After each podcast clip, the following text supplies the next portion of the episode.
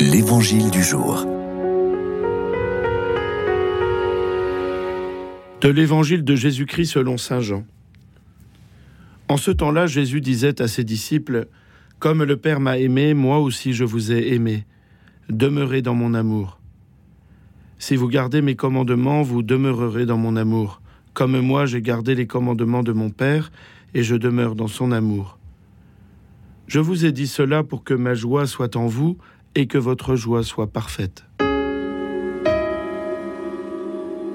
Lundi dernier, nous avons lu dans l'Évangile un enseignement de Jésus sur le lien entre l'obéissance et l'amour.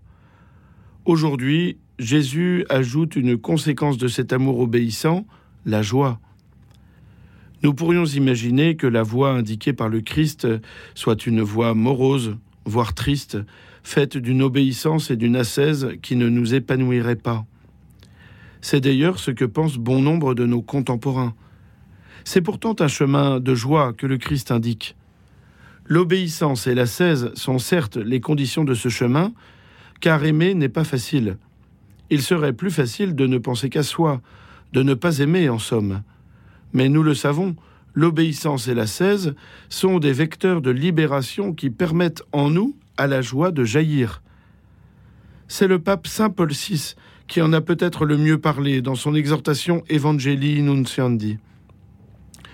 Comme noyau et centre de sa bonne nouvelle, le Christ annonce le salut, ce grand don de Dieu qui est libération de tout ce qui opprime l'homme, mais qui est surtout libération du péché et du malin.